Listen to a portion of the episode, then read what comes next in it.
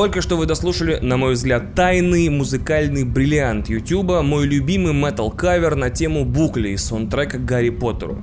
Как вы все прекрасно знаете, на Ютубе примерно 17 миллиардов метал-каверов на каждую существующую в мире песню. Но конкретно этот сыгран автором канала, кстати, школьником, с какой-то, как мне кажется, запредельной вообще для металла страстью и любовью. Но при этом у видео всего 9 тысяч просмотров, и это меня одновременно удивляет и расстраивает. Ссылку на видео я оставлю в описании выпуска, ну, если не забуду. Давайте пацану хотя бы до 10 тысяч догоним, а то чем мы в самом деле. И еще я решил посвятить весь этот выпуск не только играм и сериалам, которыми я успел скоротать самоизоляцию, но и тем вещам за последние пару недель, которые меня тоже, как и просмотр этого видео, удивили или расстроили. Это подкаст «Один дома». Поехали!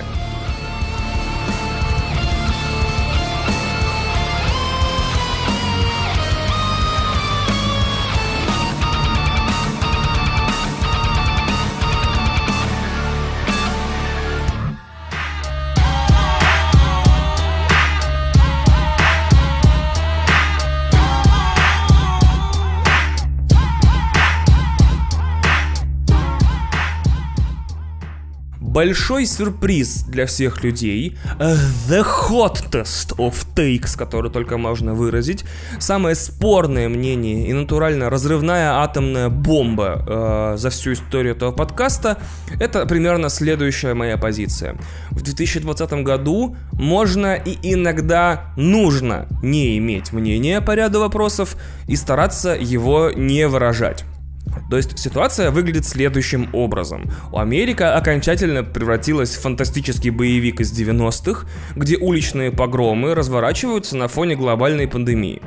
В это время Россия превратилась, значит, в, очередной раз, когда что-то происходит за пределами России, а, Россия превращается в площадку для обсуждений, значит, э, каких-то базовых вопросов, где все вроде как понятно. И пока, значит, Америка похожа на побег из Нью-Йорка или игру The Division, э, в России Facebook, Twitter, Instagram, абсолютно все площадки превращаются в обсуждение базовых вопросов. Плохо ли убивать негров и плохо ли заниматься мародерством? Во-первых, вот эта дарованная интернетом эгоцентричность, где, значит, собственно, собственное мнение э, по каждому вопросу необходимо срочно в течение первых же часов сформулировать и как можно острее и его выразить, и как можно шире делиться, чтобы собрать лайки, дизлайки, репосты, шеры, упоминания и так далее, она сильно разбаловала и ни к чему хорошему не приведет как мне кажется.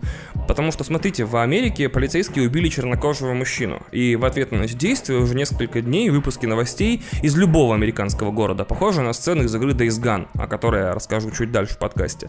А интернет, в свою очередь, похож на жопу, из которой, значит, на бешеной скорости, в бешеном разнообразии несутся никому не нужные мнения. И мнения эти, как бы так, я уже видел, значит, многократно в интернете синдром Барнаула, который назвал в честь вот этого замечательного мема про Барнаул, Алтайский край, где русские подростки, дети, взрослые, ну, в интернете сложно сказать, бросаются на защиту негров, которых ни разу в жизни не видели. Я не говорю, что негры плохие, я говорю, что просто вот я констатирую положение вещей.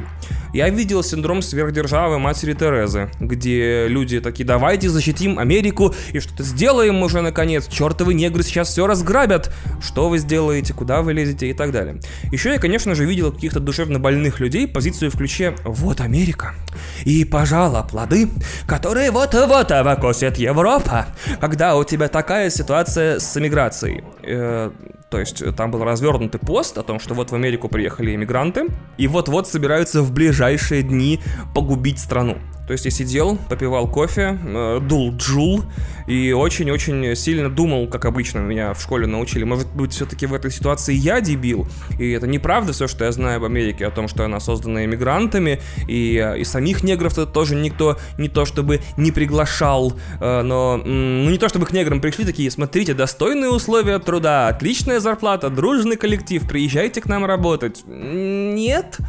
И я с трудом понимаю, откуда у людей простые ответы на сложные вопросы. Не хочу цитировать весь прошлый выпуск, но вы понимаете, о чем я. И такое однородное черно-белое бинарное деление позиций. А, одни, значит, за то, что полиция офигела, и черных надо спасать, а вторые за то, что черные среагировали слишком сильно. И я не понимаю, неужели нельзя в голове как-то вот сочесть, соединить эти вещи? Да, полиция в Штатах офигела Да, черные среагировали слишком сильно. Нельзя, как бы тут одно без другого не существует, и одно из другого самостоятельно вытекает. И даже несмотря на то, что я в некотором смысле не хочу и не имею права это комментировать, об этом я чуть-чуть позже расскажу, но вот такая вот жизнь. Нет ни стопроцентно правых, ни стопроцентно виноватых. Есть вот одни козлы, которые убивают людей на работе, и другие козлы, которые грабят магазины под шумок. Сейчас я объясню про бинарность мнений. Я немного отвлекусь от основной темы на другой о, бинарный спор. Xbox Series X против PlayStation 5. Уж сколько я аналитики начитался невыносимой, сколько обзоров аппаратной мощности приставок я начитался от людей, которые в жизни не написали ни строчки кода и ни разу даже консоль или компьютер не вскрывали, что мне в какой-то момент закружилась голова, и я такая, не, я больше не могу, это очень сложная площадка для восприятия. Я задумался, ну неужели вместо производства всего этого бессмысленного контента, значит, э, с оценкой на основе бумажных выкладок э, и всего остального. Ты, значит, строишь какие-то предположения о том, какая из приставок будет мощнее. Нельзя, что ли, сесть и прикинуть? Вот осталось примерно полгода до выхода приставок. И стоить они, скорее всего, будут в текущей ситуации, как ебаный рот. Значит, это, это не ценовая отсылка, типа, я не знаю, сколько стоят минеты проститутки, просто вот очень много они будут стоить. Значит, за полгода нужно поднять, ну, штук 100 это где-то 16-20 тысяч в месяц. Значит, вместо того, чтобы сидеть на форумах или в комментариях новостей и сраться, какая приставка круче, можно пойти на любую подработку, особенно столичным детям, наверное, нетрудно заработать 16-20 тысяч в месяц, в том числе, наверное, курьерами из Delivery Club или Яндекс Еды, заработать деньги на обе приставки и по-царски самому их купить в ноябре, делать выводы и решать судьбу поколения. Купить обе приставки и сидеть царем, не участвовать в спорах, смотреть на на всех свысока и дичайше флексить. Почему такая идея в голову не приходит? Наверное, потому что этим людям 15, а мне, блядь, 30 с гаком. Ну, наверное, еще по какой-то причине. Какая нахер разница? Какая приставка мощнее? Мне лично вообще с колокольни насрано, какая приставка мощнее. Игры — это мое чуть ли не определяющее личность хобби с 4-5 лет. И да, втопить раз в 3-4 года сотен на новое или промежуточное поколение, плюс игры, это примерно столько же в широком смысле, сколько я бы я тратил, увлекаясь охотой, рыбалкой, там, пейнтболом, дизайном, диджейством или фотографией. Никакой разницы нету. Так, в таком случае нет смысла в этих спорах. Либо покупай обе, либо покупай свою и завались. Все, come on. Зачем вот это вот? Зачем оправдывать, что вот мое ведро с гвоздями пластиковое под телевизором круче твоего? Ты либо купи обе, либо купи одну и не выпендривайся. Все, вопрос вообще должен быть закрыт. Но вернемся к неграм. Я считаю вот что. Моя позиция по этому вопросу, исчерпывающая во всех подробностях, звучит так. Во-первых, я не чернокожий американец. Я не знаю, что такое 150 лет системного расизма после того, как у вас в стране отменили рабство сложно с чем-то сравнить мне. Не с чем сравнить. Вот, типа, стоп... ну вот правда, не с чем. Во-вторых, я не американский полицейский, никакого отношения к ним тоже не имею. В-третьих, я не живу в Америке и не становлюсь ни выгодоприобретателем, ни жертвой того, что там сейчас происходит. В том смысле, в котором бы на это можно было жаловаться. Да, там перенесли конференцию Sony, но было бы странно, бы такой, у, чертовы негры, из-за вас перенесли конференцию Sony. What the fuck? И потом мы посмотрю, хер с ним. В-четвертых, мои интересы не личные, не профессиональные, никак не пересекаются ни с одной из вышеупомянутых групп, ни с черными, ни с полицейскими, полицейскими, ни с гражданами США. Среди нет ни моих родственников, ни друзей, ни коллег. И мое мнение, получается, не имеет никакой ценности. Все эти вещи автоматически приравнивают необходимость, в моем мнении, его ценность, глубину и м, авторитетность к полнейшему нулю. Тогда зачем его выражать? Потому что, насколько я вижу, поясничать, делать мемы, шутить про восстание арбузов и курочки, с этим интернет всегда прекрасно справлялся до меня. И справится без моего участия. Я видел, как в интернете Рами Исмаил, которого я перепутал с Сэмом Исмаилом, который режиссер и шоураннер Мистера Робота, а Рами Исмаил оказался э, видеоигровым разработчиком, сказал, что в кризисных ситуациях Твиттер должен превратиться в сигнал-бустер.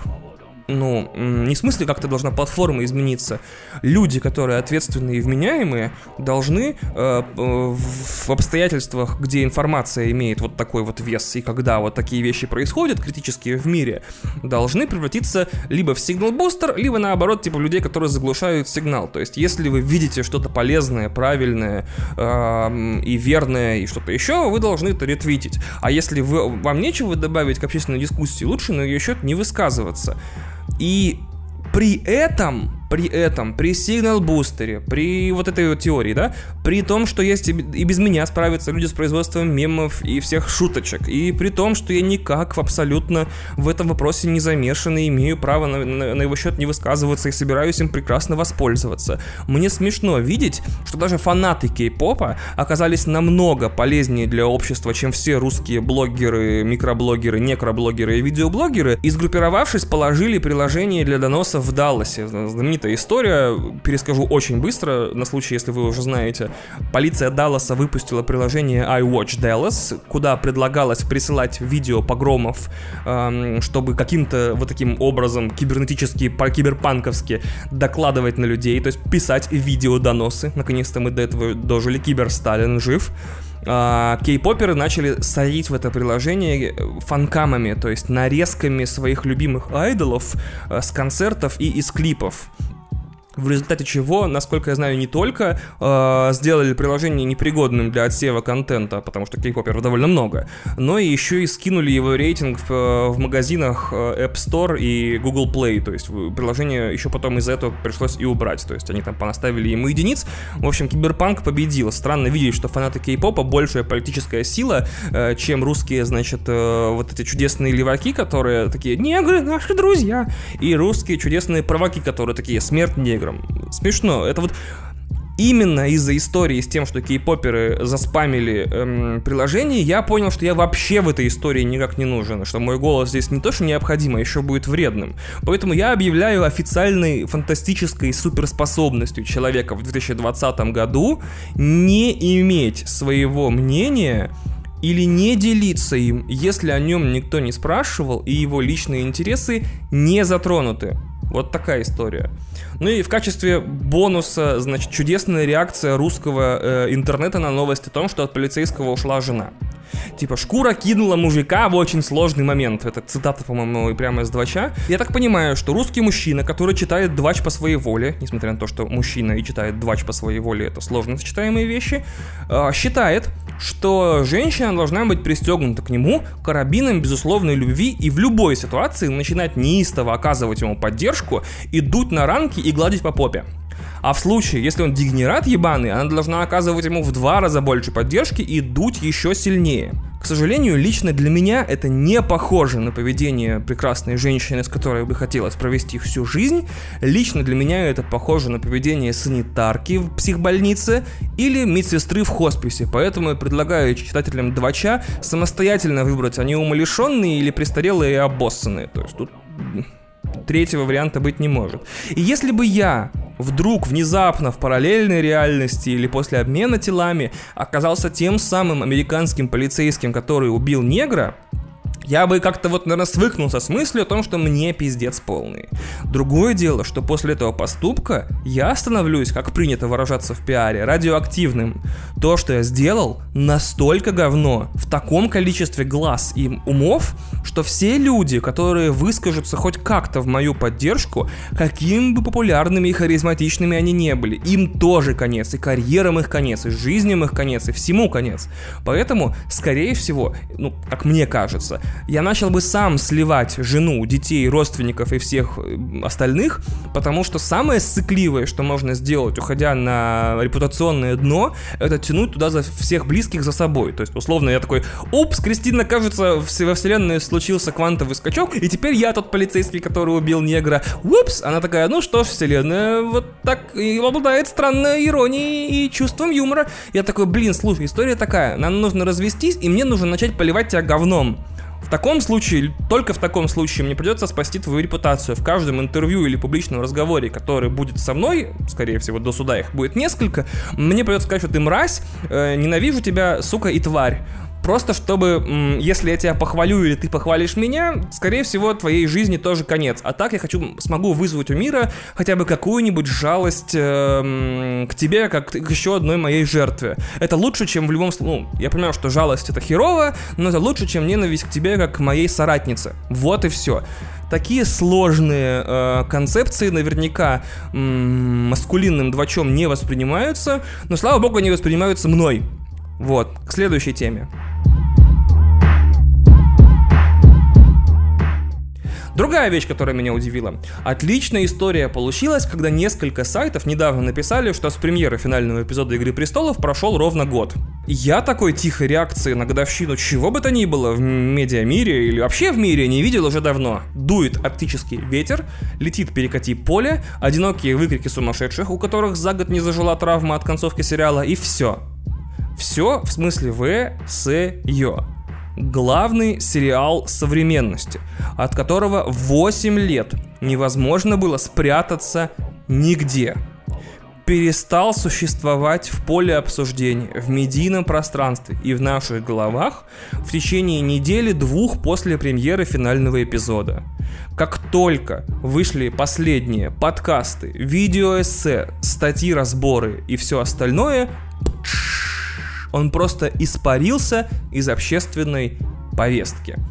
Это что-то действительно новое. Э, финалы, которые стирают весь сериал из общественного обсуждения. Раньше такого не было. Даже остаться в живых, который закончился, ну, тоже, скажем, весьма специфически, все равно еще год-два где-то мусолили. Прослушку и клан Сопрано до сих пор обсуждают, рекомендуют. Правда, проходит это, насколько я обратил внимание, немного волнообразно. Типа то почаще, то пореже, то побольше упоминаний, то поменьше. Эм, но тут самый обсуждаемый сериал десятилетия вдруг с пшиком исчезает с радаров и, судя по всему, навсегда. Интересно было бы поглядеть, конечно, на цифры доходов смерча и прав на трансляцию и онлайновых стримов, э, ну, со стриминговых сервисов. Потому что вполне может получиться, что я не прав. Обсуждать-то, может быть, и перестали, а вот смотреть и фанатеть втихаря просто не, публи... не, не публично. Втих... Нет, не перестали. Поэтому вот, э, просто я заметил, что в, в какой-то момент очень быстро абсолютно все упоминания исчезли. То есть, с одной стороны, понятно, 2019-2020 год очень быстрый в плане новостей. 2020 не быстрый в плане новостей, он хуёвый в плане новостей. А вот 2019 был такой, появляется мем, фух, через 3 дня исчезает. Появляется что-то популярное, фух, через 3 дня исчезает. То есть, вместо 15 минут славы у нас где-то 15 секунд, нано секунд славы у всего. Не ухватился, до свидания, исчез. И я мог бы понять, что вот долго обсуждали э, «Остаться в живых», который закончился, по-моему, в 2011, могу ошибаться только потому, что в 2011 меньше был поток, что посмотреть, что почитать, что поиграть, что там поделать. А сейчас поток быстрее, вот сериал закончился, люди перепрыгнули на новый. Но все равно трудно объяснить иначе, кроме как настолько прям провальной концовкой и медиа шумом вокруг того, что не просто сериал закончился, а подвел типа миллиарды зрителей по всему миру, эм, то, что сериал так быстро исчез. Примерно та же ситуация, насколько я обратил внимание, развернулась вокруг девятого эпизода. И как вспомню седьмой, сразу такое, господи, это было не просто событие, это было бы, если бы Иисус объявил, что он возвращается через пару недель. То есть я как Ничего другого в декабре 2015 больше не было. Там было выжженное поле в кинопрокате, выжженное поле во всех событиях. Как будто вот декабрь Дисней купил у всех государств, у всех людей. Типа декабрь 2015 это наш месяц. А выходит девятый эпизод э, в прошлом году, тоже в декабре. И вдруг такой звук и больше нет Звездных войн лично для меня. Ну и для многих, может быть, тоже людей. Мандалорец хорош, сразу отвечу. Но для меня он не разрывная граната, типа супер успеха, и в сердечко мне он не попал. Понравился, но в сердечко не попал. Fallen Order в той же степени хорош, но не прямо, чтобы я с выпученными глазами плакал на полу. Хорошая игра, хорошая. Не супер великолепная. Не игра по Звездным войнам, как она должна быть, на мой взгляд. В итоге ситуация такая. Была у меня любимая шутка про то, что Чак Норрис бьет людей на с разворота так сильно, что не просто убивает человека, а еще стирает его страницу в Фейсбуке.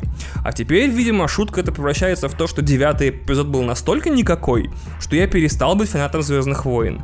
И мне кажется, что я не один такой. Новые фильмы, будь они хоть четырежды от Тайки Вайтити, от Зайки Вайтити, Я жду с большой настороженностью. Новые сериалы и игры по Звездным войнам и для меня в данном случае не выглядят как продолжение саги новые истории персонажей, которые я смогу узнать. Они выглядят как медийные подорожники, приложенные к кровоточащей ране. Вот, нет у меня других сравнений. То есть все, что сейчас делает э, лично для меня выглядит как кризис-менеджмент от э, того, что так никому не понравился девятый эпизод. То есть денег-то он, может быть, собрал. А вот э, как-то остаться в сердцах и обеспечить э, выживаемость саги, вот этого не получилось. И еще меня пару раз спрашивали, как я отношусь к Снайдер Кату. Напомню, что такое Снайдер Кат. Величайший режиссер современности, ну, величайший популярный режиссер современности Зак Снайдер, долго работал над фильмом Лига Справедливости до тех пор, пока его дочь не покончила жизнь самоубийством. После этого события он каким-то загадочным образом смог проработать над фильмом еще несколько месяцев, но после этого взял творческий отпуск и самоустранился от проекта. Э, его решили заменить режиссером Джосом Уидоном, который снимал до этого первые и вторые «Мстители», в итоге, как сценарий, так и тон, так и цвет, так и смысл фильма «Лига справедливости» вдруг где-то на середине сильно поменялся, накренился, и судя по тому, что вы, вышло в кинотеатрах, не совсем в ту сторону. И фанаты, значит, начали требовать выпуск оригинальной версии Зака Снайдера, э, очень странными способами. Это походило на какой-то цифровой кибершантаж больше, чем на просьбы или увещевания. И после того, как студия, значит, сказала, да, мы выделим деньги, 30-40 миллионов долларов где-то, на досъемки, пересъемки и спецэффекты для новой монтажной версии, сообщество фанатов дружно причислило заслугу себе как победу, прям безоговорочную, вместо того, чтобы трезво оценить ситуацию и понять, что 30 миллионов долларов студия не тратит из-за того, что очень много людей в интернете ныли о том, что им нужна другая версия фильма, который мне понравился. 30 а миллионов долларов неплохо э, выглядит как бустер подписок для HBO Max.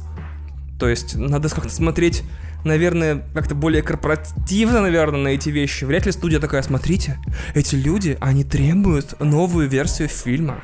Они требуют, чтобы его оригинальный создатель вернулся. Смотрите, столько э, грубиянов, агрессивных хуесосов и мерзких людей в интернете одновременно угрожают всем нам расправой, если мы не выпустим Снайдер Кат. Давайте сделаем это. Или другая ситуация. Вау, прикиньте, мы можем втопить 30 лямов, чтобы где-то примерно миллион или, может быть, 100 тысяч или 50 тысяч подписчиков подписалось на HBO Max, и у нас, типа, сервис э, перестал выглядеть как умирающий. Там, первые подписчики на HBO Max не то чтобы фонтановые. И вообще, мне кажется, что даже если отбросить всю финансовую, корпоративную и этическую херню, нужно понастороженнее относиться к таким вещам, как перемонтаж фильма с одного режиссера на другого потому что вряд ли такие вещи имеют тенденцию хорошо заканчиваться. Как вы себе это представляете? Они взяли, эм, перемонтировали фильм, доклеили спецэффекты, что-то доделали, и теперь это идеальный фильм. То есть у нас есть хуевая Лига Справедливости, которая вышла, и вдруг, значит, за 30 миллионов долларов из нее делают великолепную, невероятную Лигу Справедливости. Нет. Перемонтаж фильма — это как пересадка сердца. То есть жить-то человек будет, но всю жизнь на иммунодепрессантах, э, таблетках других, и после долгого восстановления восстановительного периода. То есть ждать что-то больше, чем человекоподобного фильма инвалида, я не советую. Вы будете очень сильно разочарованы. А я не буду сильно разочарован, потому что в следующей секции, сразу же после большого обращения ко всем слушателям подкаста, или небольшого обращения, не знаю, как получится, э, я расскажу вам о Days Gone видеоигре и о Casa de Papel, верно, я правильно произношу, о моем новом любимом сериале, а также о том, как нам перестать смотреть Рик Морти, или продолжать смотреть Рика и Морти, и новый сериал этого создателей, точнее одного из них, Solar Opposites.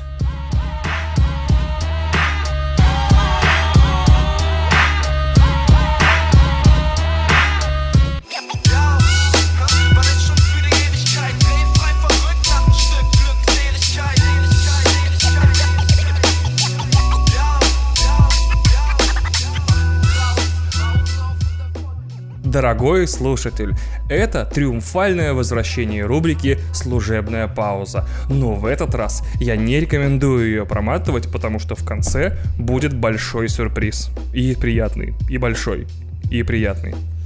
Но большой, но приятный. Во-первых, именно сейчас, пока Кристина включила на фоне классный музон, самое время войти в приложение, в котором вы слушаете этот выпуск, поставить максимальную, минимальную, любую оценку этому выпуску подкаста, оставить свой развернутый или свернутый отзыв в ключе «Чувак, твой подкаст просто best». Я не могу.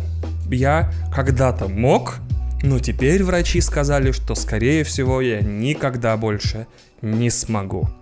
Так вот, также самое время помочь этому подкасту, если у тебя на это есть желание и возможности. Самое главное, чем вы можете помочь, продолжать делиться ссылками на этот подкаст и его упоминаниями в соцсетях писать у себя на стене ВКонтакте, в Твиттере, в Инстаграме, постить сторис о том, что вот вы слушаете «Один дома» и вам не хочется покончить жизнь самоубийством, в отличие от многих других подкастов. Или же, если вдруг вы видели какой-то популярный миллиардный блогер э, с тысячи триллионов подписчиков спрашивает, какой подкаст послушать, не стесняйтесь, говорите «Один дома», лучший подкаст в галактике, лучше, к сожалению, ничего э, в мире не получилось. Вот как только придумали звуковые волны и возможность хоть как-то их передавать, все это было лишь подготовкой к тому, чтобы подкаст «Один дом» появился на свет. Также напоминаю, что у нас есть Patreon. И напоминаю о том, что э, его деятельность сейчас очень сильно подорвана. Сначала, значит, товарищем Сеченым, который после своих манипуляций сильно уронил нам рубль, и те, кто платили 5 долларов, например, э, в ноябре, сейчас платят 5 долларов немножко других. Также я об этом отдельно упомяну, э, наверное, в общей секции. Теперь Patreon берет 20% налог. То есть даже когда вы приносите 5 долларов мне, из них определенную комиссию получает Patreon, но теперь э, те, кто платят 5 долларов, вынуждены, например, будут платить 6, а те, кто 10, 12, а те, кто, если я ничего не путаю, кстати, вот, а те, кто платит 1 доллар, будут платить доллар 20 центов. Э, это очень странное, но, к сожалению, э, легальное и вынужденное решение Патреона, э, чтобы, значит, и я теперь финансировал дачи э, из расследований Навального и машины, и яхты, и всю остальную херню. Ну что ж, как бы, ну ладно. Тут я ничего поделать не могу. Не могу, значит, опубликовать просто свой Яндекс кошелек и ждать туда каких-то пожертвований безвозмездных. А, тем не менее, я давно чесал репу на тему того, что нужно что-то интересное сделать и крутое но никак не мог понять, что и как. Идеи то появлялись, то исчезали, потом снова накатывала какая-то волна мотивации, а потом она снова исчезала, и я решил просто сделать и посмотреть, что будет.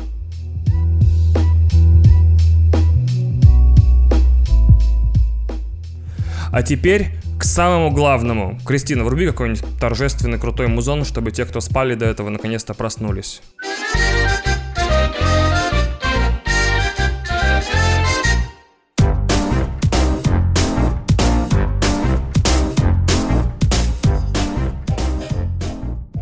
Ага, спасибо. Я объявляю первый в истории подкаста «Один дома» конкурс.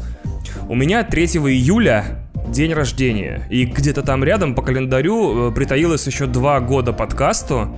Ну и вообще год, давайте признаем, не самый простой, поэтому мне хотелось бы, чтобы какие-то хорошие вещи наконец-то начали происходить. Поэтому я решил раздать подарки сам, вместо того, чтобы принимать их от всех, потому что, ну, мне уже дарить по большому счету, наверное, даже и нечего, ни у кого же из вас нет ненужной двушки с ремонтом в пределах МКАДа, правильно? Итак, главному. На кону Nintendo Switch, не Lite, обычный, неоново-красно-синий, э, еще и та самая версия с увеличенной батарейкой. Плюс в комплект я положу новенький запечатанный набор из Mario Odyssey и Legend of Zelda э, Breath of the Wild. Мои любимые игры последних лет. Это не мои картриджи, это новые картриджи, они запечатанные, ник- никто этого не трогал. Плюс Яндекс станция, это второй приз. Большая, не мини, черная. Я хотел белую, но подумал, черт с ним, возьму черную. Среди прочего, эта штука сможет включать вам по требованию новые выпуски подкаста, а со всеми остальными ее менее важными функциями вы разберетесь без меня. И еще три приза к этим двум. Это три подписки на что угодно. Хотите Netflix, медиатеку, PS Plus, Xbox Game Pass, Nintendo Online, хоть Adobe Creative Suite, мне наплевать. Если ничего не хотите, просто переведу вам на карту 3000 рублей, купите себе приз сами. Итого 5 призов, 5 победителей. Что нужно сделать, чтобы в этом участвовать? До 1 июля, то есть у вас где-то примерно 3 недели, надо присоединиться к патреону подкаста на сумму от 5 долларов оформить подписку в Патреоне, она называется там Pledge, на сумму от 5 долларов, можно 5. Если вы и так поддерживаете подкаст на Patreon на сумму от 5 долларов, то вы, дорогие мои любимые патроны, уже в этом конкурсе участвуете. Если вы поддерживаете подкаст на сумму меньшую, 1, 3, например, то прикиньте, есть ли у вас возможность сменить пледжи на повыше. Не заставляю, пистолет не наставляю. 1 и 2 июля Patreon снимет с вас деньги, Сколько вы там оставите? 5, 6, ну, скорее всего, 5. А уже 3 числа, после того, как все деньги будут патреоном собраны, я в прямом эфире, прямо как Гасан Гусейнов, ну, только без разводок, проведу розыгрыш по тщательно сформированной Excel-таблице в Инстаграме. Пока не решил, в Инстаграме своем или подкаста, об этом будет объявлено неоднократно дополнительно. Никого не упущу, у Патреона отличный встроенный бухучет всех подписчиков, все будет по чесноку, полный рандом, все найдут свои места, все будет здорово. Как только призы будут разыграны 3 числа, свою подписку на Patreon вы имеете право отменить. Я, опять же, не имею права заставлять ее продолжать. Или откатить на 1 доллар, который, кстати, позволит вам слушать обычные выпуски, обычные выпуски, на пару дней раньше, да еще и на 20-30 минут подольше, да еще и с комментариями Кристины. Всего за 70 рублей месяц. Но, пока вы будете подписаны на 5 долларов, не забудьте послушать дополнительные эксклюзивные эпизоды и потусить в нашем фирменном чате. Ну, кто знает, может быть, вам вполне понравится, и вы останетесь патроном дальше. Если нет, опять же, м-м, не заставляю. Да, я все понимаю. Вот э, на эту лотерею без гарантий, да, вы вынуждены будете втопить 6 долларов. Это около 400 рублей. Почему 6 вместо 5? Если вы подписываетесь на 5, Patreon еще берет с вас 20% налога в России, НДС. Так что получается 6, учитывайте это. Спишется 6 долларов, это примерно 400 рублей. Но за эти 400 рублей вы поддержите подкаст хотя бы однократно, который слушаете, сделаете мне приятный подарок на день рождения, это как минимум огромный мятный капучино на овсяном молоке в Старбаксе, получите шанс выиграть вот те призы, которые я перечислил, а также маленькие, но очень крутые мини-призы, которые мы с Кристиной пока держим в секрете, чтобы вам не наобещать с три короба и не проебаться потом. Мы же, блядь, не разработчики Fallout 76. Вот такой вот супер классный конкурс. Люблю вас, а теперь давайте наконец-то перейдем к обсуждению всякой сраки типа игр и сериалов. Рок-н-ролл!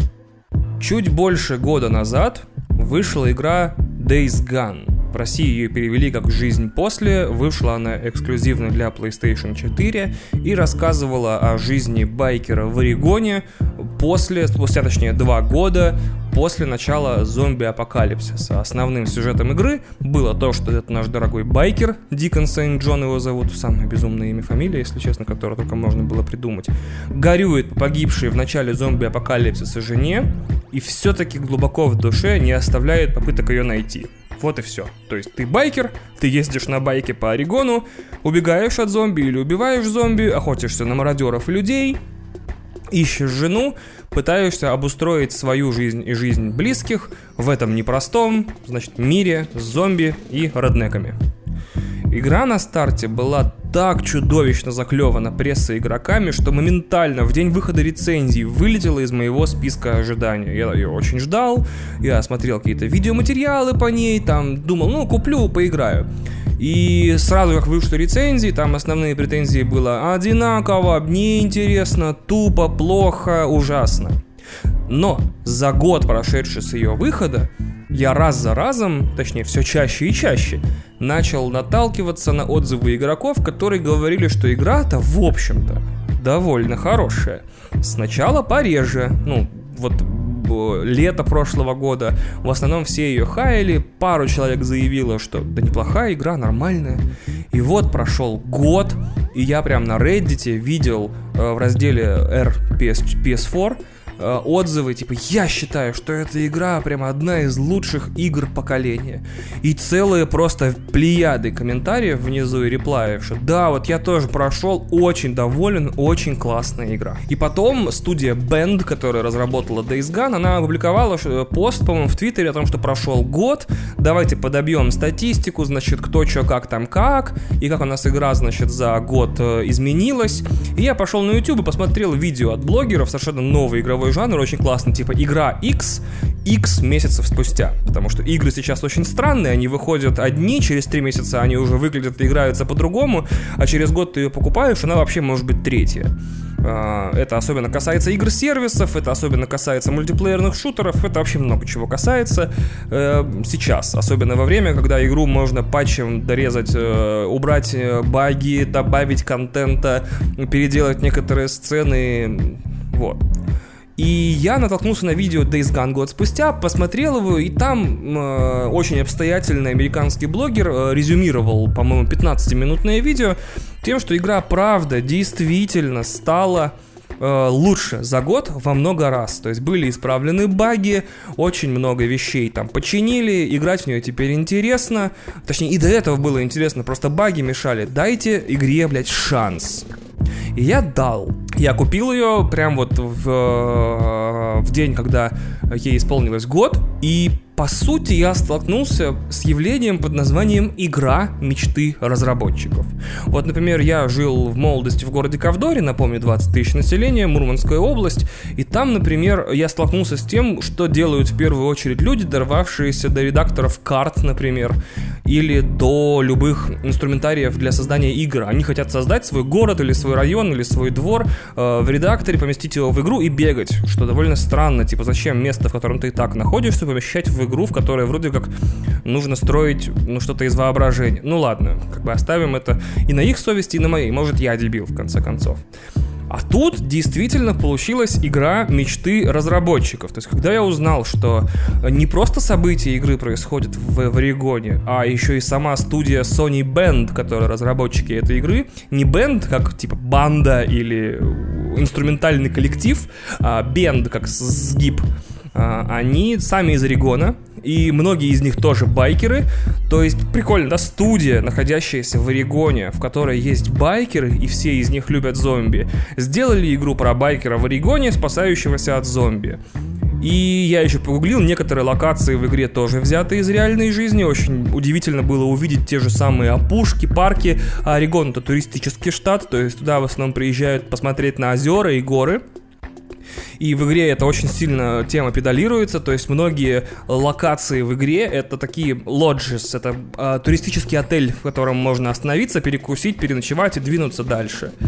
И на самом деле это дико удобно. Типа сел в машину, проехал пару часов, отснялся на камеру и отдал моделлерам. Как бы, туда, зачем? Серьезно. Вот представляете, есть, например, студия какая-нибудь, например, в Киеве, и она делает игру про Австралию. Им нужно покупать, значит, билеты и лететь в Австралию, фотографировать там, возвращаться. Ой, ты не так фотографировал, не та фотка, не тот район, не то все. А тут сели на автобус, приехали, щелк-щелк, все готово. Что в игре хорошо получилось? Что я хотел бы прежде всего отметить? Э, сценарий и диалоги, потому что вся игра звучала очень живо. Я столкнулся с тем, что не всем понравилась актерская игра, но я впервые увидел э, зомби-триллер про, значит, э, лагеря и все э, такое. То есть про выживших лагеря, мародеров, э, который на голову выше написан и сыгран, чем сериал Walking Dead. То есть, наконец-то мы искали Walking... Ну, я, я начинал смотреть Walking Dead 10 лет назад, как, о, наконец-то, сериал про зомбей. А в итоге получил историю, где люди э, все время либо полсезона идут, либо полсезона сидят и все время разговаривают. Это не сериал «Ходячие мертвецы», это сериал «Говорящие мертвецы». И я на третьем сезоне остановился и больше никогда этот сериал не смотрел. Мне очень понравилось, как общаются люди в Days Gone. Это именно игра про простых людей, которых вот два года назад, у которых полностью изменилась жизнь, и они там и вздыхают, и причитают, и перешучиваются, и все. То есть такое ощущение, что так или иначе сценарий Days Gone э, либо был вдохновлен, э, либо там помогали люди из Naughty Dog, потому что ощущение такое же, такие же диалоги, что-то шуточка, шуточка, маленькая деталь из прошлого героя, тыр-тыр-тыр, мыр-мыр-мыр, очень круто, очень здорово. Единственное, тут есть маленькая помарка, герой иногда считает, что комментировать происходящее он должен вместо игрока, и это иногда имеет очень комический эффект. Например, эм, когда ты заходишь в какое-нибудь складское помещение, а я повторяю, это сельский штат, и там часто какие-нибудь склады, амбары, заходишь и начинаешь собирать э, то, что валяется на столах и в ящиках, герой прочитает «О, да, вот это круто! О, вот это будет полезно! А, вот это здорово!» Или когда ты крадешься к врагам, он что-то там под нос говорит, типа «Сейчас я тебе... Ох!» Во время перестрелки он такой «Да вам конец! И вы все получите!» А я просто сижу за камнем, типа, поодиночке отстреливаю людей из укрытия, что ты орешь? То есть очень часто вот эти дополнительные озвучки, которые не сюжетные диалоги, а которые просто фразы случайно детонирующие у него в голове, которых, видимо, скрипты вызывают на каких-то паузах, э, они не очень попадают в настроение игры. Но опять же, это первая игра студии за очень долгое время, и это игра мечты, поэтому я такой, ладно, допустим, окей. А, плюс еще к тому, что герой очень часто звучит м- одышавшимся, после финала некоторых сюжетных миссий. Что я имею в виду? Например, была очень серьезная миссия, где было очень много врагов. Я тихонько всех перерезал, и после последнего врага, которого я зарезал в этой сцене, тихонько из-за угла в высокой траве, и тут включается озвучка моего персонажа, он такой... Я еле справился. Я такой, блин, расчет, видимо, разработчиков был в том, что я буду... Это будет перестрелка с беготней и взрывами. Видимо, они не думали, что я как-то тихонечко там проскольжу, тихонечко всех порежу, и из бесшумного оружия завалю.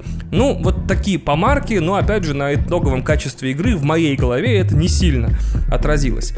Сильно отразился хороший звук всего. То есть зомби звучат круто, стрельба звучит круто, мотоцикл, а он прям основной элемент вообще игры, то есть ты его там чинишь постоянно, ты его апгрейдишь, ты его даже заправлять иногда должен. Он меняет э, звук в зависимости от того, какого уровня у тебя апгрейжен движок. И это очень все клево звучит, звуковая картина классная, но тоже без, э, не без сложностей. То есть есть несколько сцен, где герой выступает по выступает перед толпой. Несколько у него таких речей в стиле храброго сердца, типа мы пойдем на их лагерь и их всех завалим и это будет наша свобода!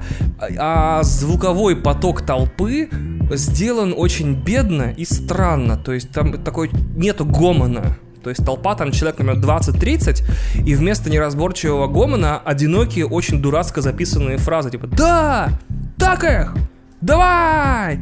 Я такой, блин, ребят, это очень плохо сделано, это немножко халтура. Но опять же, я пока только по звуку придираюсь. Выглядит игра феноменально. Я все время включал фоторежим. Я играл, естественно, там в, в, э, в, с HDR. Мне очень понравилось, как там солнце светит, как там вода выглядит, как выглядит трава, как действительно хочется заныкаться куда-нибудь в пещеру во время дождя. Это у меня основополагающая планка качества графики и арта. То есть впервые со мной такое случилось в Моровинд. Я попал в какую-то бурю и ныкался в пещере, хотя мог просто идти, здоровье твоего персонажа не отнимается. И вот если в играх, в играх такой дождь и такая буря, что мне инстинктивно хочется сныкаться, я обычно прощаю все графики, арту и звуку и так далее. Основа игры — это мотоцикл, но главная фишка игры — это орда. То есть э, есть на карте несколько мест, ну не несколько, их там, по-моему, 40, где прячутся много зомби. И много зомби на языке игры означает не как, например, в Last of Us, там 5, 7. Это от 50 до 500 И в начале игры столкнуться с Ордой — это все. Это, они быстро тебя догоняют, бум-бум-бум, до свидания. Экран загрузки. Но всю игру тебя тренируют. Значит, говорят, вот тебе новое оружие, оно поможет с Ордой. Смотри, это автоматическая винтовка э, штурмовая. Это пулемет, это дробовик, смотри, у тебя есть теперь гранаты, мины и так далее. Несколько раз героя вводят на свидание с Ордой, типа заранее познакомиться. Выглядит эта миссия так, там, берешь персонажа из лагеря, вы едете, смотрите в бинокль, да, там действительно много зомби, ого! Ну, правда, в игре не используется слово зомби, там используется фрикерс, но это не важно. Э, значит, и с тремя ордами тебе по сюжету нужно справиться, там, с маленькой, средней и самой большой в игре. И эволюция игрока и персонажа выглядит вот так. То есть сначала кажется, что ты вообще никогда за эту игру не сможешь прожить больше минуты против вот этих вот 500, сотен, там, двух-трех зомби, ну, без шансов. А после первого же столкновения по сюжету, когда нужно э, протестировать разработанную военными там напалмовую смесь э, в бутылках, ты понимаешь сразу все. И как это вот сделано, то есть э, до этой миссии ты такой, никогда в своей сраной жизни я не пойду по своей воле на Орду после этой миссии, когда тебя учат с ней расправляться, ты такой, а ну-ка все орды выстроились, значит, в шеренгу, я буду сейчас одну за другой чисто разделывать, потому что правила очень простые. Первое правило, типа, если ты меняешь высоту, ты приобретаешь дополнительное время, то есть чем больше ты залазишь там на козырьки, на крыши, на, на припаркованные грузовики, э, ты залазишь быстро, они залазят медленно. А, если ты используешь узкие пространства, например, там э, простран... коридорчики между домами, там какие-нибудь пролазы или туннельчики, то все, сразу Орда выстраивается в линию, и так как их много, они бесконечно бегут, они еще друг друга сбивают с ног и образуют кучу малу, в которую уже прям инстинктивно хочется бросить и напалм, и молотов, и гранату, и мину, и все что угодно.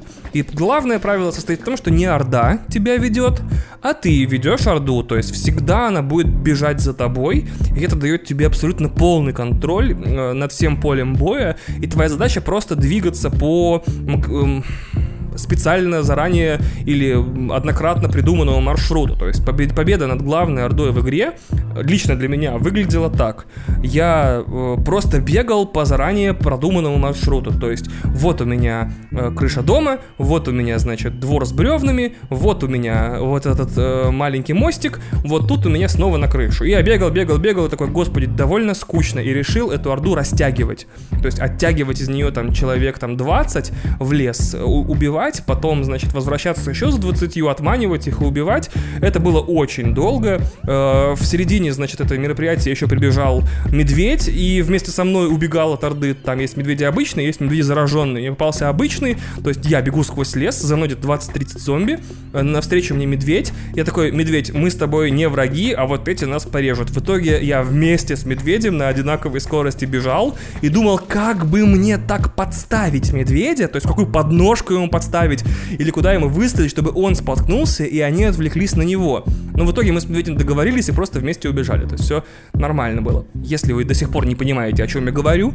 то Орда это примерно как ты, Александр Петров, и вышел в город погулять без очков и кепки. Просто на тебя по прямой, без разбора, несутся несколько сотен человек с рыком. И все. То есть вот и все. И когда ты, значит, э, впервые понимаешь все эти правила, когда ты э, побеждаешь Орду в первый, второй, третий раз, то ты понимаешь, что на самом деле Days Gone это не игра про то, как весело и тяжело одновременно быть байкером э, в постапокалиптическом Орегоне и там спасать людей и атаковать лагеря мародеров. Это новаторский симулятор сражения с сотней зараженных там зомбиков. Просто почему-то разработчики решили поместить 40 часов хорошей игры перед тем, как начать, э, типа, часов 5 офигенной. И это для меня немножко... типа, хреновая идея. То есть мне 40 часов нужно играть в одну игру, чтобы за 5 часов, там, за 2 часа до титров, она вдруг превратилась в симулятор убийства массового зомбиков. Другое дело, что орды очень круто работают в пассивном режиме.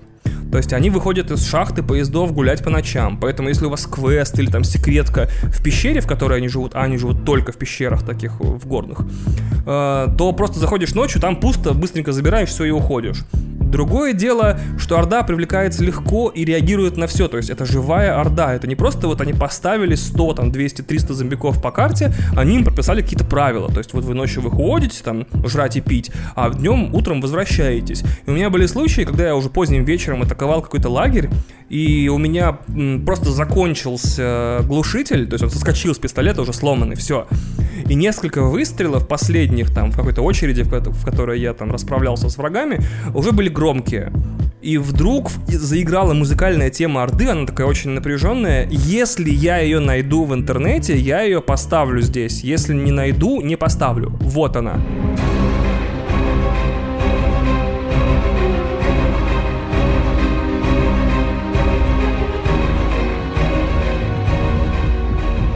Я такой, бляха, значит, Орда где-то рядом. Я пытаюсь сныкаться, и просто лагерь сминают. Просто смывает волной из зомбиков, там, 200-250, а все эти 6 или там, сколько оставалось, там, 8-10 противников, вот, они даже не успевают нормально выстрелить, их просто смывает. И вот после этого случая у меня еще долго была такая травма, что я такой, никогда нахер, никогда в своей жизни я не пойду на эту Орду. Ну, каково же было мое удивление, времени, когда уже через 10 часов игры я на нее спокойно пошел.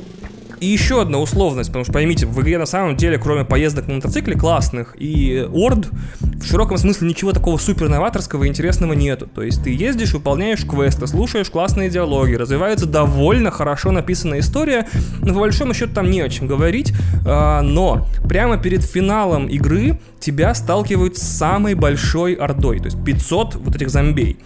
И игра после титров э, и даже вот до этой миссии позволяет сражаться с другими ордами, которые помечены на карте. Типа в этой пещере, в этой пещере, в этой пещере, в этой пещере.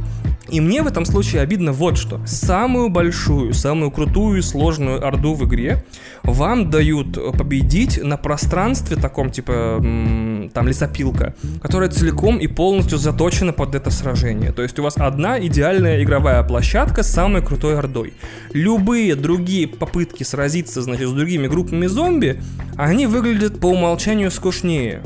И это странно, типа ты заканчиваешь игру, и интереса побеждать другие орды у тебя нет. Ты уже победил самую крутую в самом интересном месте, где было больше всего всяких фишечек, типа бревна, там, двери, пролазы, огромное пространство, гигантская лесопилка, можно по ней там просто минут 20 бегать от этих зомбей и каждый раз находить новые там лозы и ходы.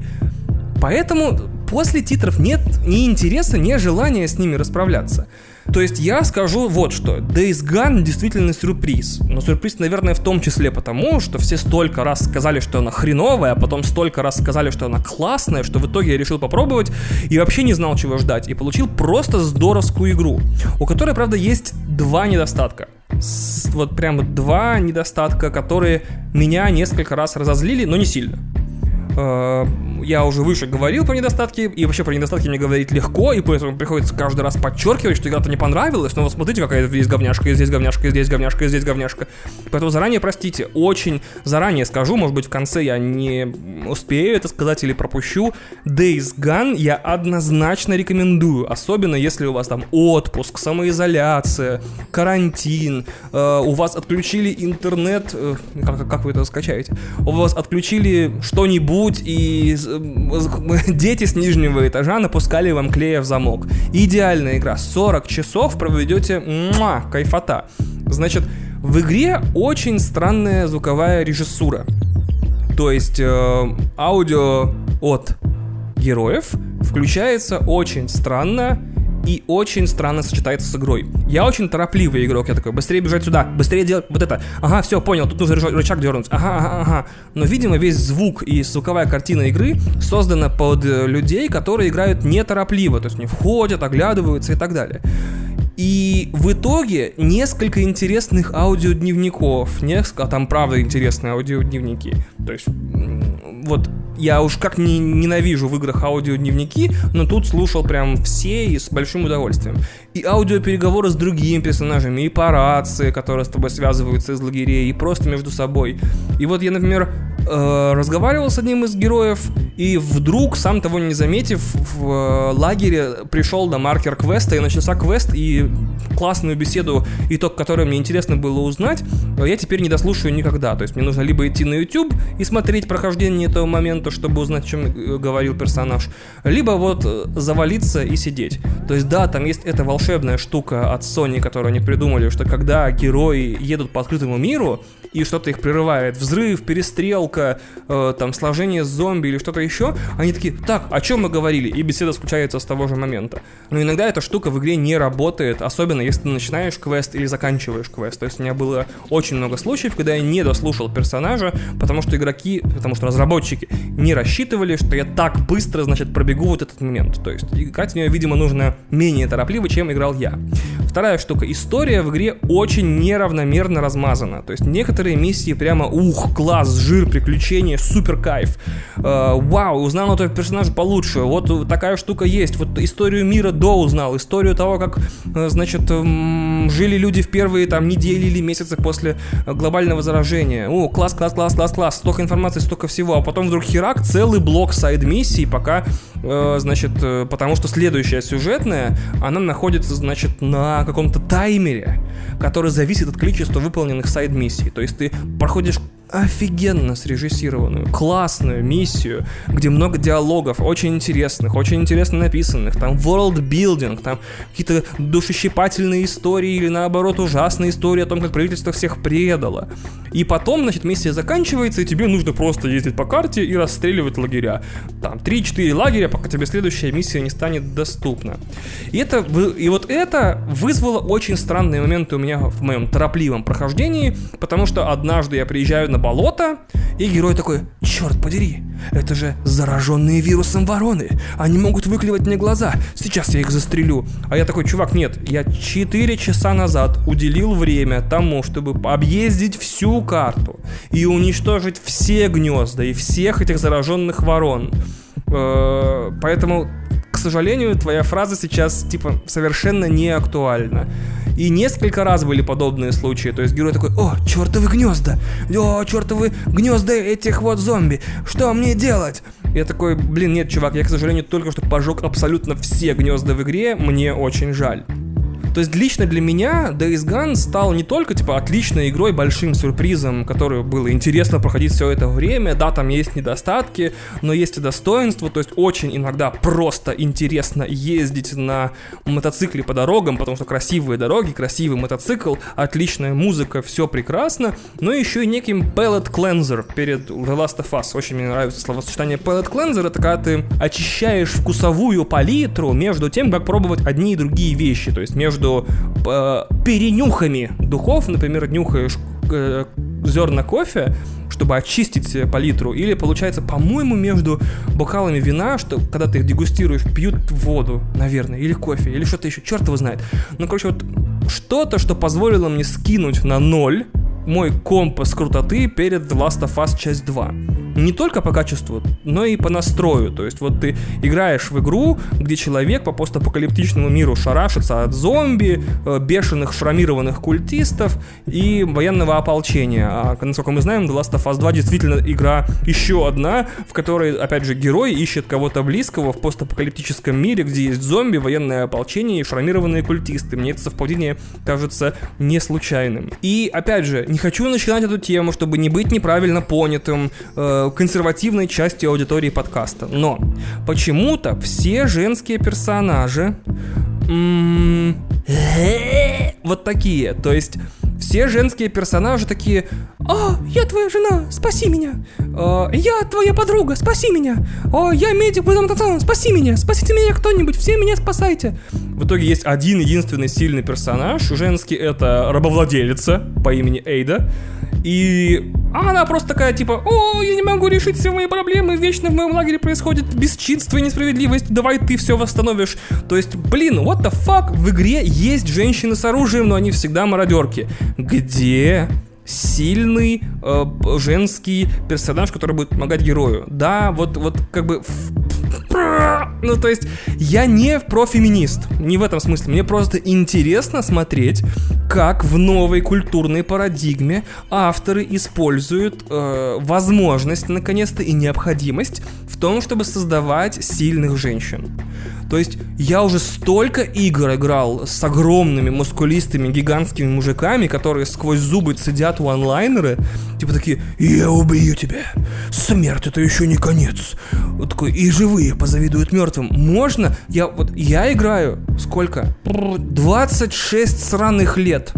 Впервые, значит, в играх большая мода на женских протагонистов. Ну покажите что-нибудь интересное. Ну покажите мне сильных, крутых и одновременно ранимых и, и э, агрессивных, злых, ошибающихся, любых женщин.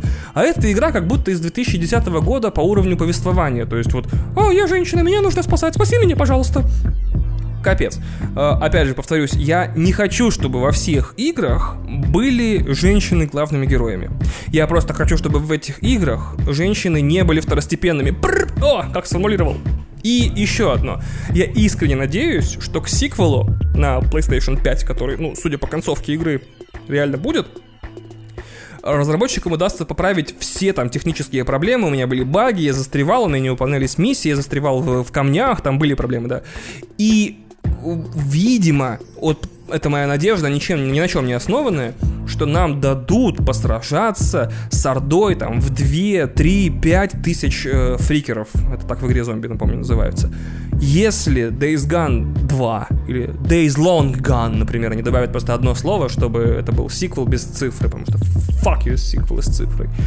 И там основной фишкой будет то, что по какому-нибудь штату, в который главные герои приехали, э, бродит Орда в 5000 фрикеров, и тебе там пол игры нужно ее избегать, а потом с помощью чего-то ее разделить, и только потом сражаться с ней там по тысяче, то, блин, пожалуйста, делайте эту игру, дорогие Sony Band.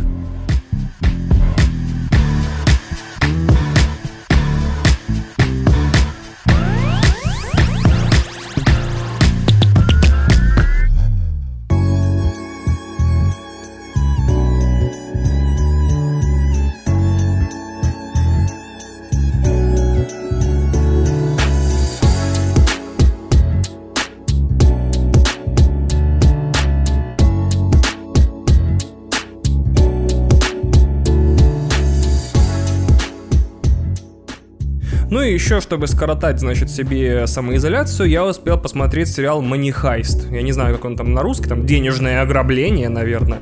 На испанском в оригинале называется «Касса де Папьель».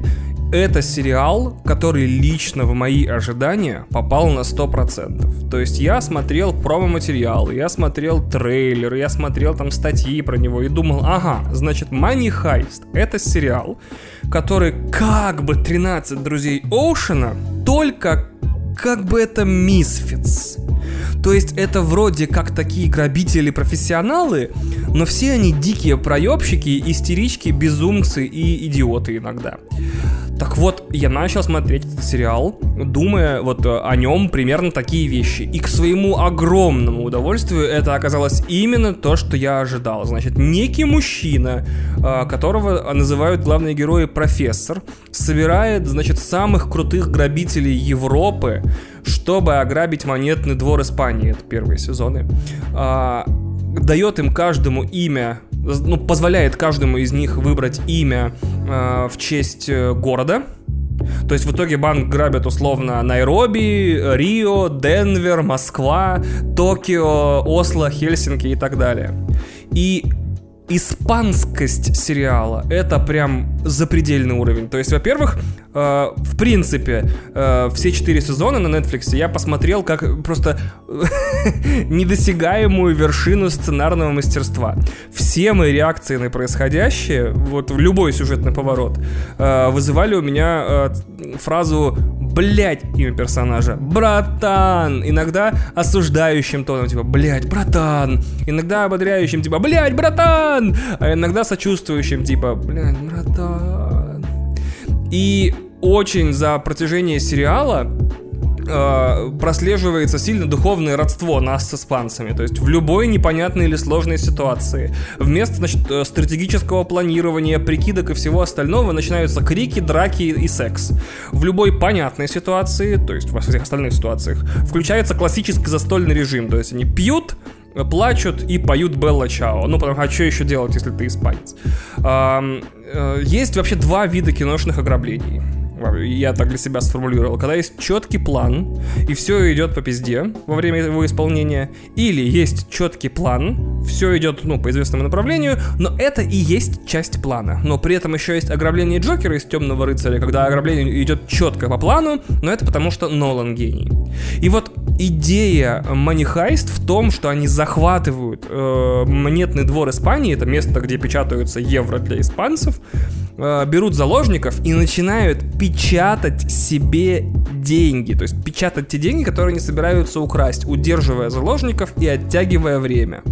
То есть эм, это очень классная идея. То есть, чем больше времени они там проведут, тем больше денег они успеют напечатать и стащить. Но, к сожалению, на этом факте центрируется слишком мало внимания. Мне больше понравилось, если в каждой серии, как в Battlestar Galactica, показывали бы плашку типа 39 часов с начала ограбления. Напечатано 150 миллионов евро.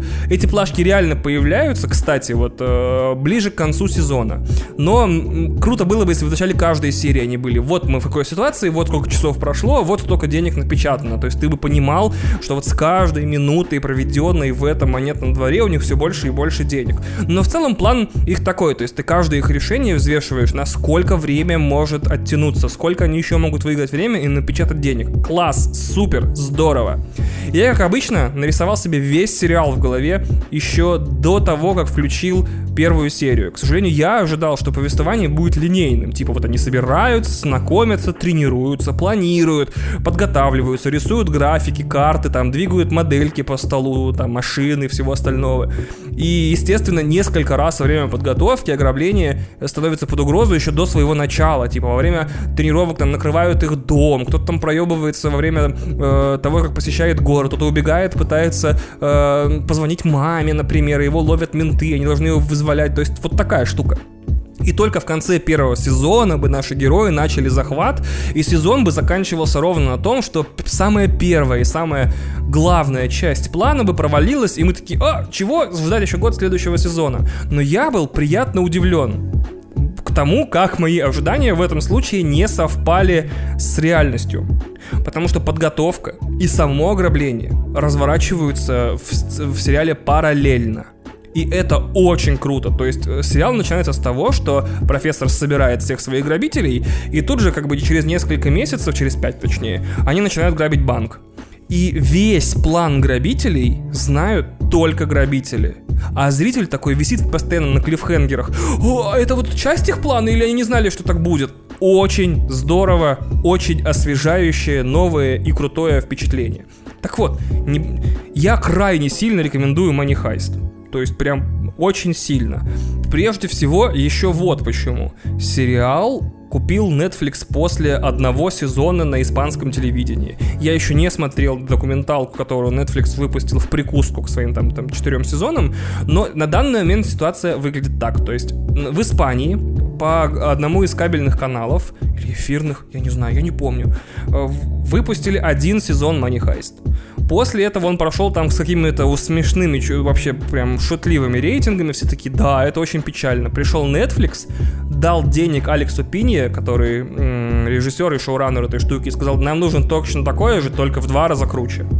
Э, Netflix взял насколько я помню, 15 оригинальных серий, которые шли по европейскому ТВ, разрезал их на 22, и еще разбил на два сезона. То есть тот сезон, который был в оригинале в Испании, теперь на Netflix это два первых.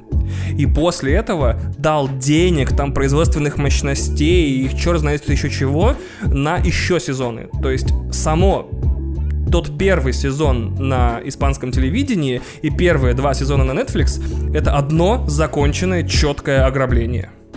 И тут, значит, на деньги Netflix вся банда наша вот этих вот городов планирует второе ограбление. И, о, господи, боже мой, насколько дикий прыжок качества происходит в сериалах европейских после покупки Netflix. Новый сериал, считай, сняли. Как будто, вот у меня было ощущение, что над сценаристами Netflix наняло, наняли, Netflix нанял специальных супервайзеров, единственной задачей которых было каждый час давать каждому сценаристу подзатыльник с криком «быстрее», даже если он просто обедает. То есть в итоге получился второй сезон и третий, ну, вру, на самом деле, третий и четвертый, то есть вот первые два сезона на Netflix это прям вот э, оригинальное испанское ограбление, а тут прям новое ограбление, оно быстрое, оно яростное, там всех перестригли, кого-то перекрасили, э, все происходит быстрее, бюджет больше, взрывы там каждую серию, перестрелки, круто.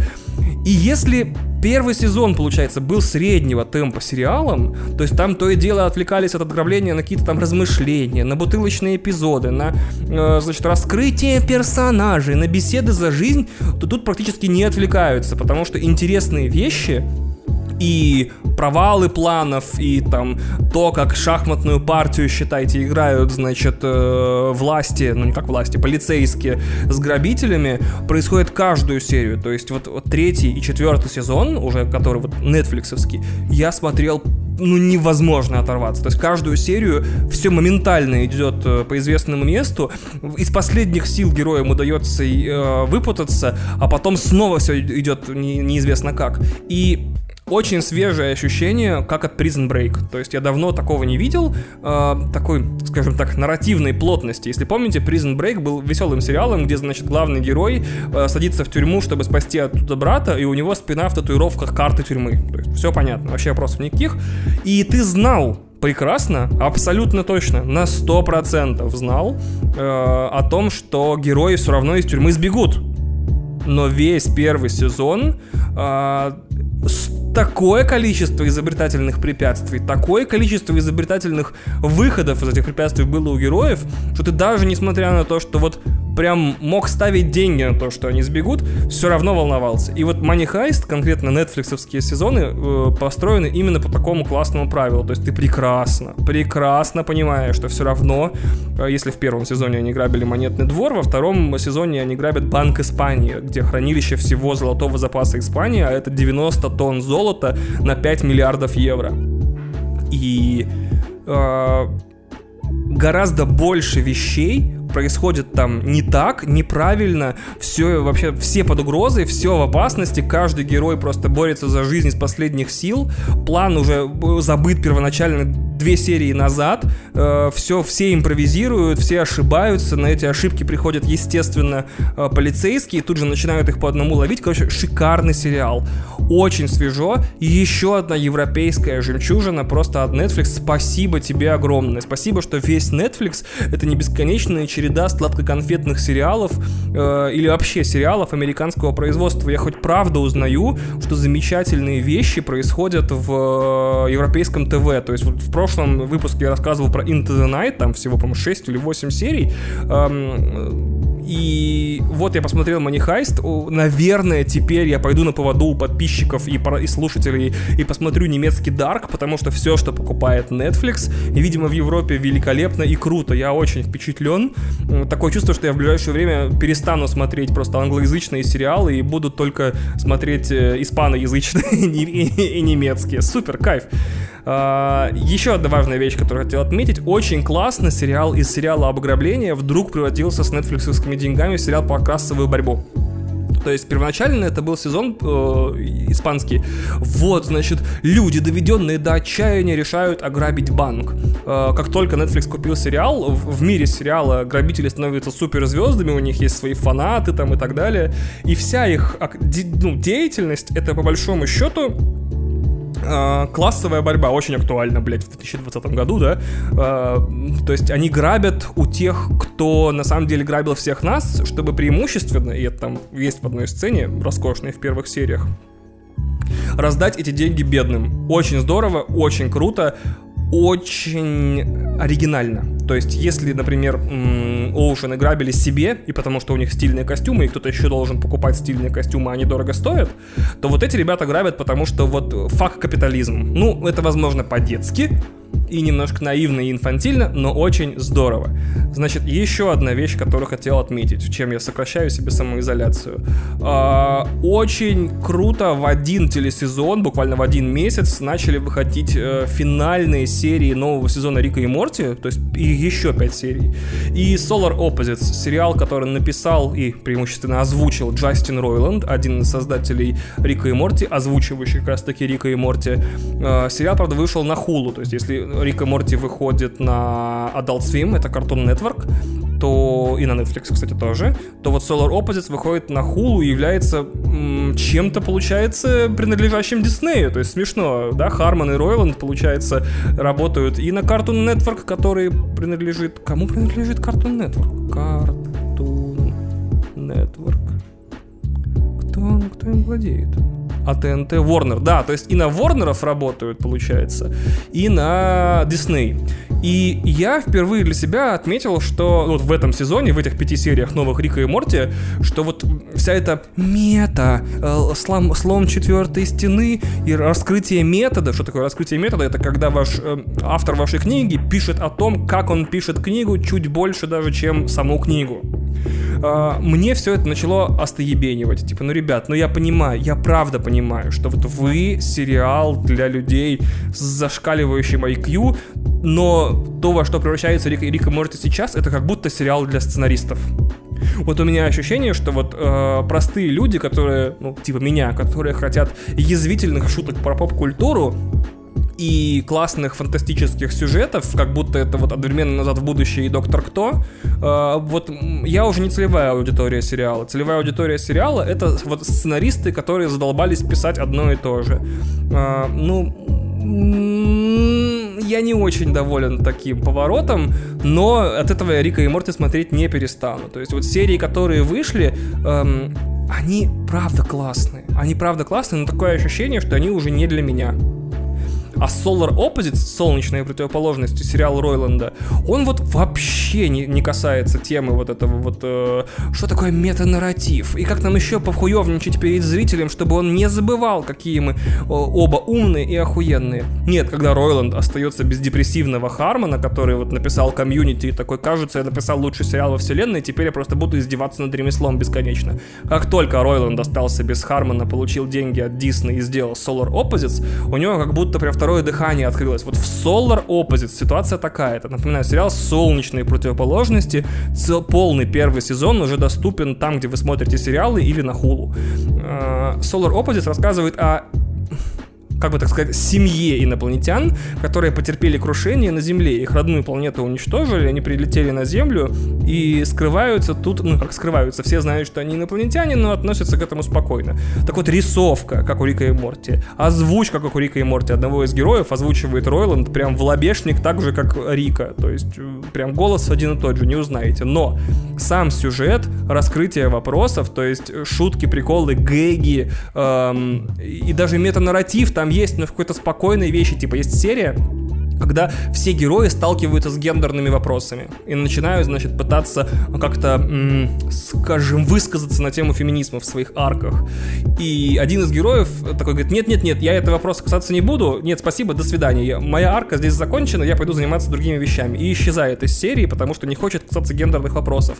И все это всегда сделано крайне милим... то есть все эти отступления от повествования в пользу, а, как сказать, в пользу хуевничания выступления перед зрителем, они все сделаны очень минималистично и не раздражающе, то есть это не превращается в лейтмотив сериала. А самая главная находка Solar Opposite состоит в том, что вот этой семьи, в которой на самом деле двое мужчин, вспоминается это новая классная реклама поправок.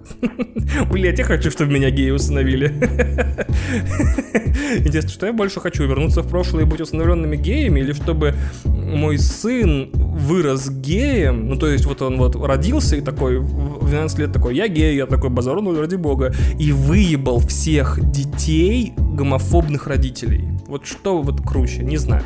Ну, неважно. А, там есть штука такая, что вместе с этими двумя мужчинами еще и двое детей с этой планеты прилетели. И у одного из них, у сына конкретно их, есть уменьшающий луч. И он уменьшает всех неприятных людей ему, всяких там плохих продавцов, грубиянов в очередях, всех людей, которые вот, о которых я в начале подкаста вел рубрику «Люди, которые должны перестать существовать», проще говоря. То есть те, кто, например, садятся в МЦК э, на сиденье перед проходом, а не перед окном, чтобы ты не мог, вот тебе нужно было протискиваться, блять, через них к окну. И вот этими людьми он наполняет такую огромный витраж, не витраж, а пластиковую прозрачную стену у себя в квартире, и несколько серий, значит, посвящены частично или полностью тому, что происходит внутри этой стены. Типа там уже выросла цивилизация, эти люди, которые туда попадают, они уже, значит, построили там классовое общество, едят то, что эта сестра туда кидает, так как они уменьшены, то они бы одну там жвачку могут растягивать на долгие-долгие месяцы и так далее. И вот эти изобретательные вещи, которые, видимо, зарезали, наверное, на питчах для Рика и Морти или что-то еще, Ройланд утащил в Solar Opposites, поэтому на данный момент в текущем положении вещей и, и в текущей ситуации Solar Opposites, напоминаю, солнечные противоположности, по-моему, на русском языке, намного мне ближе, приятнее и смешнее Рика и Морти. Но так как я за космополитизм и за то, чтобы хорошие вещи не мешали друг другу существовать, то есть можно одновременно винить полицию и сумасшедших чернокожих в Америке, вот, то я считаю, что и Рик и Морти, и Solar Opposites э, только должны существовать в творческой когезии и продолжать спокойно выходить. Вот. От этого мы только выиграем. Будет больше классных мультиков фантастических с классными шутками, которые мы будем э, вырезать из них, постить в Твиттер, зарабатывать лайки, подписчиков и, наверное, деньги. На этом все. Еще раз спасибо, что послушали этот роскошный выпуск подкаста. Мне же самому чуть-чуть понравилось, но не сильно. Опять же напомню, подписочки, оценки, э, отзывы принимаются в том приложении, в которое вы в котором вы слушаете всю эту хренотень. Э, присоединяйтесь к Патреону на пледж от 5 долларов, чтобы участвовать в розыгрыше невероятных призов. Я почти вилсаком. И спасибо вам огромное, что слушаете эту сраку. Вот, следующая срака, наверное, будет круче и быстрее. На этом пока.